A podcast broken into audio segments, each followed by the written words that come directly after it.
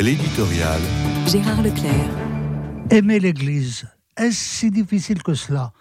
Ce n'est pas d'aujourd'hui qu'on se le demande. Le Christ, dit-on bien sûr, mais l'Église n'est-elle pas trop imparfaite, objet de scandale?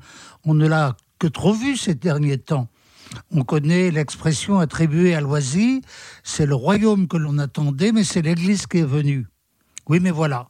Si nous avons reçu Jésus, c'est par l'Église que nous l'avons reçu, c'est toujours par elle que nous le recevons.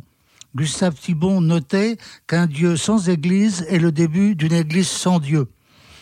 Il est bon de nous rappeler ce genre de vérité, particulièrement en ce moment où le risque de la division est bien présent.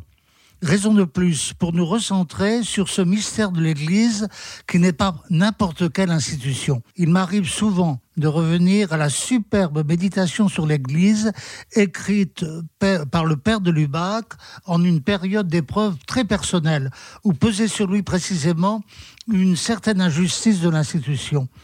Sa cause de béatification vient d'être proposée et je suis moi-même invité à apporter mon témoignage pour l'avoir bien connu durant les dernières années de sa vie.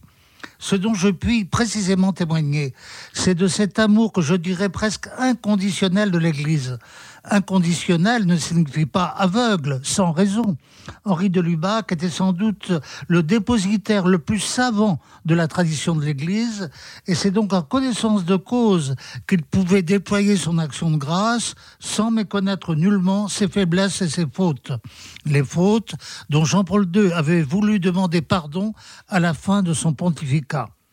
La venue prochaine du pape François à Marseille devrait être l'occasion de méditer à nouveau ce mystère de l'Église, au-delà de toutes nos divisions, dans la redécouverte de son unité profonde.